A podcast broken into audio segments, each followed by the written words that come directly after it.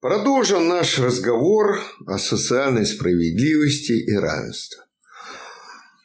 А, сегодняшнюю вот э, эту беседу я хотел бы посвятить проблеме объективных оснований правового равенства, равенства перед законом, равенства объективных оснований, равенства или неравенства – религиозных взглядов и, наконец, в общем, таком обобщенном философском виде а, идеологическое равенство, насколько оно может быть, это равенство, и насколько оно действительно существует. И каковы объективные основания вот, этих, вот этого равенства и неравенства. Начнем с проблемы равенства перед законом. В Конституции у нас как основной закон гарантирует абсолютное равенство всех граждан страны перед законом. Но мы с вами можем, каждый из нас может рассказать о том, э, что представители определенных кругов общества, связанных с высшими эшелонами власти, а может не очень высшими, а, так сказать, местными властями, тоже большими, располагающими большой властью, да, а они, конечно, не вполне подпадают под это положение о равенстве всех граждан перед законом. Да? Почему? Ну, примеров множество там. Дочь известного политика э, совершила в пьяном виде наезд на девушек, одна изуродована до конца своей жизни, другая погибла. И ничего. Высокопоставленный чиновник высшего разряда, министр, проворовался, и ничего, его немножко сняли с должности, но тут же высокую должность ему уготовили. Да? И таких примеров больше, чем достаточно. Да? Для того, чтобы сделать заключение, что де факто, а не де юра, граждане Российской Федерации далеко не равны в правовом отношении. Да? Закон, как еще на старой, в Старой Руси говорили, как дышнул. Как повернешь, так и вышло. А кто поворачивает? Да, властной структуры, да. Мы имеем, так сказать, вот сотни примеров абсолютного беспредела, который вершится в полицейских участках. Людей избивают, убивают. И опять же, далеко не суровые меры наказания ждут этих полицейских. Ну, их из полиции исключают, ясное дело, честь мундира. Ну, вот. а, а дальше что? А дальше, так сказать, тихо-тихо спускают на тормозах, как правило. А ну-ка мы хоть что-нибудь совершим этакое. А почему это так-то? А опять основ, объективное основание этого правового неравенства в чем? Легко можно догадаться, да? Страна пронизана коррупцией, которая уже разложила общество. И верхи, и низы. Без взятки никуда не пойдешь. Без взятки нельзя не родиться, чтобы тебя оформили как следует и хорошо, и красиво, не умереть. А уж жить без взятки совершенно невозможно, да. Взятка приходишь ты в поликлинику, у наших нынешних врачей в ходу поговорка «Лечиться даром – это даром лечиться». Так что де юра бесплатная медицина, вроде и доступная нашему гражданину, де-факто оказывается совсем не бесплатной. Вот вам и равенство перед законом. Все имеют право на медицинское обслуживание, да, на медицинскую помощь. Но, однако, вот некоторые больше, а другие меньшее право. Все имеют право на образование. Но если у нас образование становится все более и более платным делом, бакалавра еще можно получить Э, бесплатно. Да и то не во всех высших учебных заведениях. А магистр почти стопроцентно уже платная должность. Поэтому магистратура-то в вузах, я знаю это не понаслышке, очень и очень слабо представлена. Хотя на нее были большие надежды в плане образования. Да? Так это что ж такое? Значит, вот если у тебя нет денег, то дети твои не смогут получить должного образования. Это что, равноправие перед законом или как это назвать? Вряд ли, да. Де, фа, де юра-то да, равноправный. Каждый имеет право получить любое образование, да. Да, имеет право. Но может ли он осуществить это право? Нет, не может. Потому что все упирается опять во что? Собственность на средства производства.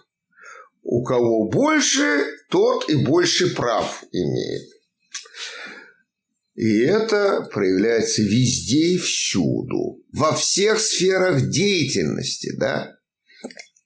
Ну и, конечно, на поверхности это вот колоссальной коррупции по уровню коррумпированности высших эшелонов власти и вообще власти мы занимаем почетное первое место в мире. Это даже наше правительство признает. Да. И борьба ведется не на жизнь, не на смерть с коррупцией. Но с коррупцией борются сами коррупционеры. Результат налицо, так сказать. А, вот, пытаются с бюрократией, которая, безусловно, связана с коррупцией. Но чем больше борются, тем больше становится коррупционеров. Да? Значит, какое тут равенство перед законом? Нет никакого равенства. Теперь вот по поводу очень такой щекотливой темы. Может, не менее щекотливой, чем проблема э, э, равенства правового граждан. Это равенство религиозных взглядов. У нас просто наблюдается в последние десятилетия ренессанс религии какой-то, да? Странно в 21 веке, да? Уповать на Бога, на волю Бога. И заметьте, легко заметить это, что очень поддерживается религиозная идеология и церковь, ну не только, кстати, церковь разные конфессии и синагоги, и мечети поддерживаются даже со стороны правительства. Ну, храм Христа Спасителя сколько стоил? Миллиарды. Восстановление. Но это было подано, даже когда вот некоторые граждане, возмущенные налогоплательщики, говорят, да что ж такое, нам больше некуда деньги девать. А это э, есть восстановление социальной справедливости. Российское правительство считает себя, так сказать, вот наследниками советского, а советское вот такое взяло да и разрушило этот храм, построенный на пожертвования верующих, да, и вы знаете, с чем это связано, с войной 12 -го года, отечественной 1812 года. И, э, собственно, здесь вот в связи с недавно состоявшимся юбилеем, да, опять эта проблема поднималась, храм Христа Спасителя. Да, миллиардные вложения откуда? Ну, тут уже верующие не могли такие вещи собрать. Да и э, православная церковь тоже, конечно, не способна. Значит, колоссальное влияние, вливание виноват со стороны э, государства. А государство откуда деньги? Налогоплательщиков. А налогоплательщиков при этом спросили? Нет, конечно, не спросили. Да, но некоторые, так сказать, э, получ... было получено одобрение от определенных, конечно, кругов, да, которые в этом заинтересованы. Но, может быть, у нас действительно э. Э, наблюдается равенство религиозных конфессий, равенство религиозных взглядов. Действительно, ведь у нас, так сказать, ни по Конституции, ни в реале э, никого не преследует за религиозные убеждения или отсутствие таковых. Это принцип свободы совести. Каждый вправе исповедовать какую-то религию и не исповедовать никакой. Но заметьте, как в последнее время теснят тех, кто не исповедует никакой, атеистов. Они объявляются людьми бездуховными, потому что именно религия – это есть, так сказать, э, то, что поднимает духовность граждан. А атеист, вот я, атеист, я признаюсь это перед камерой, да? Ну, я, конечно, по определению уже бездуховный человек, потому что я в душу, в душу не верю. Нет никакой особой души, есть сознание. Ну, все, ты признался, проклятый атеист. Он бездуховный, потому что в душу не верит, ясно, души у него нет. Бездуховный. Вполне логично, да?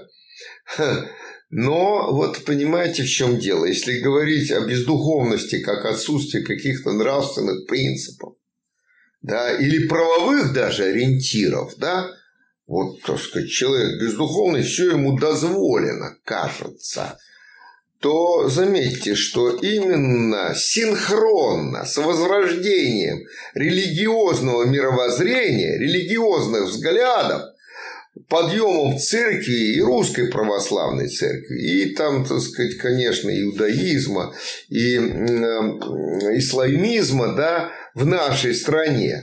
Безусловно, все конфессии поднимаются, но, конечно, не в равной мере. Опять можно говорить, что тут равенства не может быть, только потому, что, безусловно, исторически у нас православных гораздо больше, это, наверное, справедливо. Да? Заметьте, равенства нет, но справедливость есть, потому что вот люди коренной национальности исповедуют все-таки православие. И здесь нечего возразить.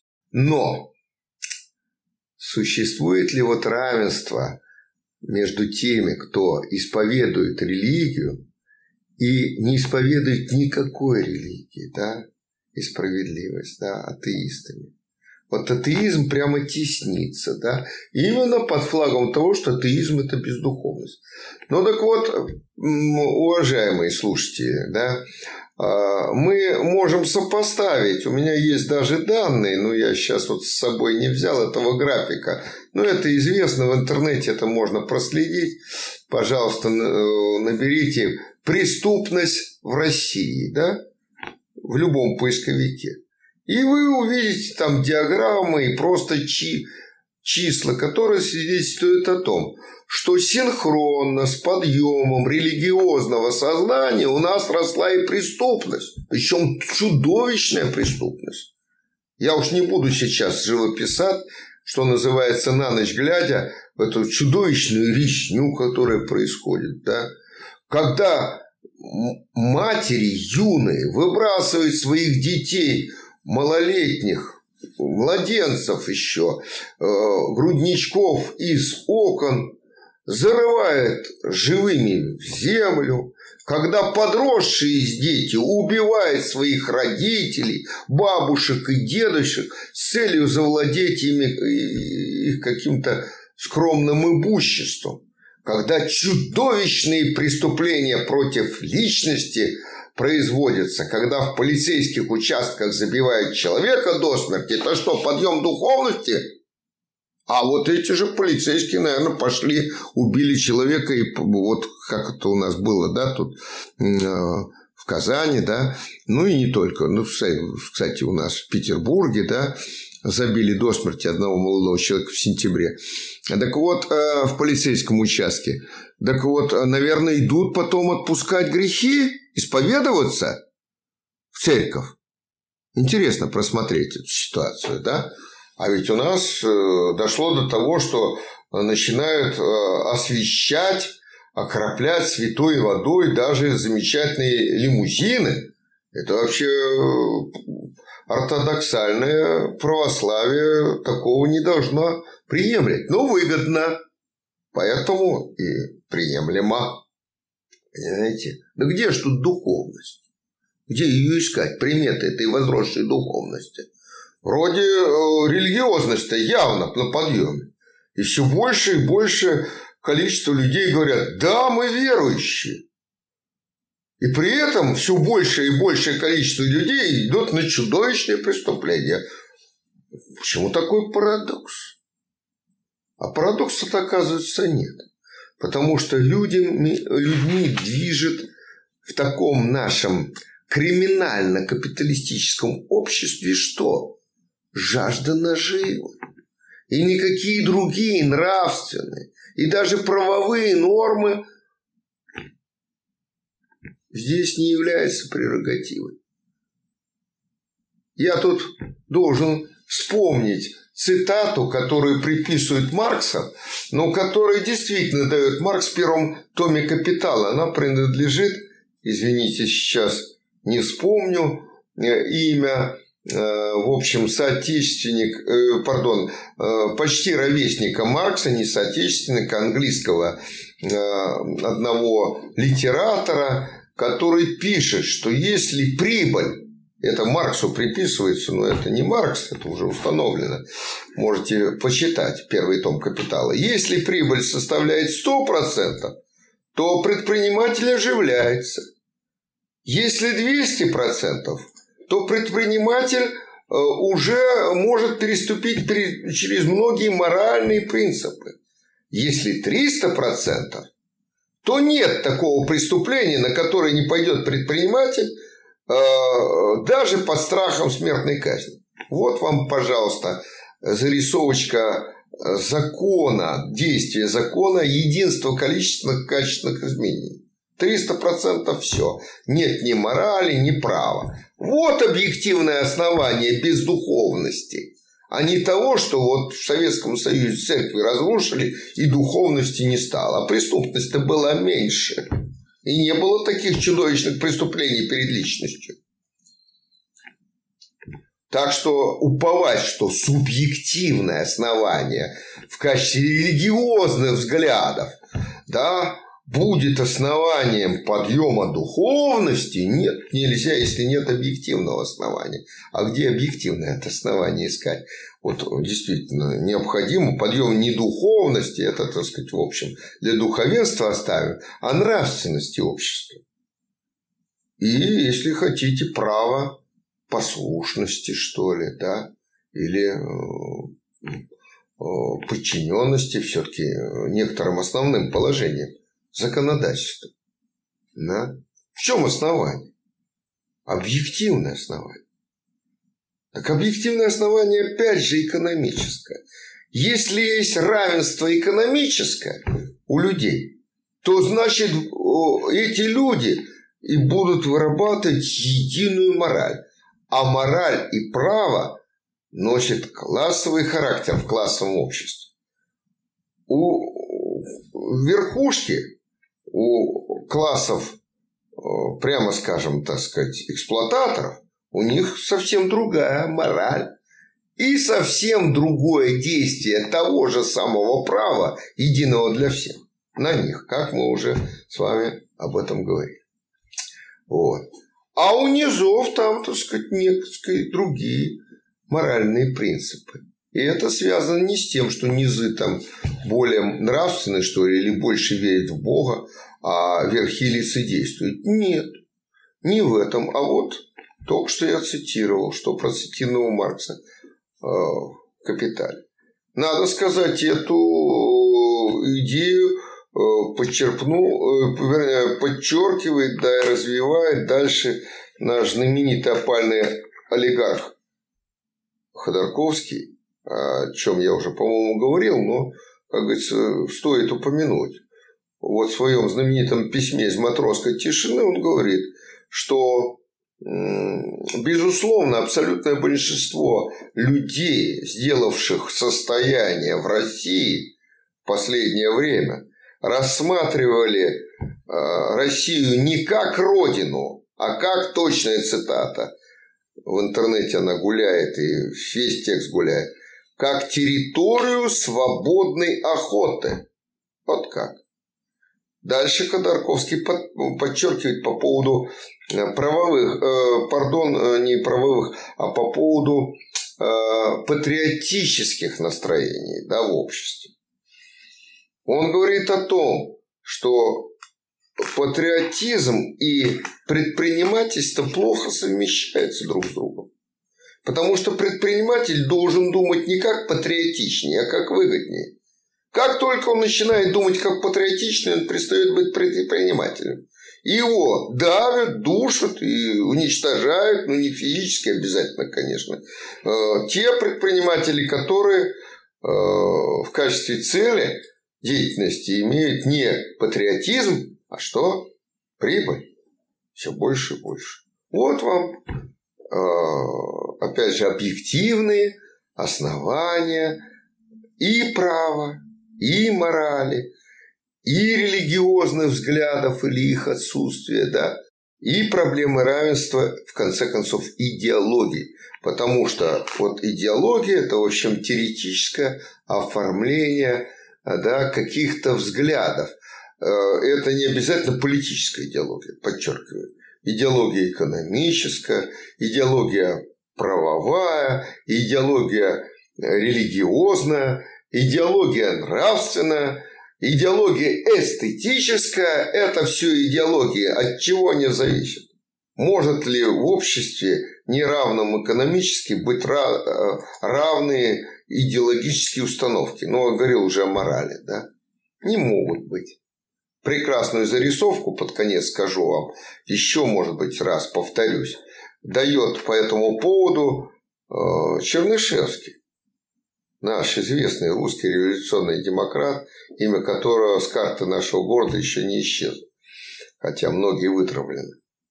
Он пишет в антропологическом принципе философии, что э, вот представления, эстетические представления в дворянском собрании и в крестьянской избе очень разные, даже противоположные. И в качестве примера дает представление о женской красоте.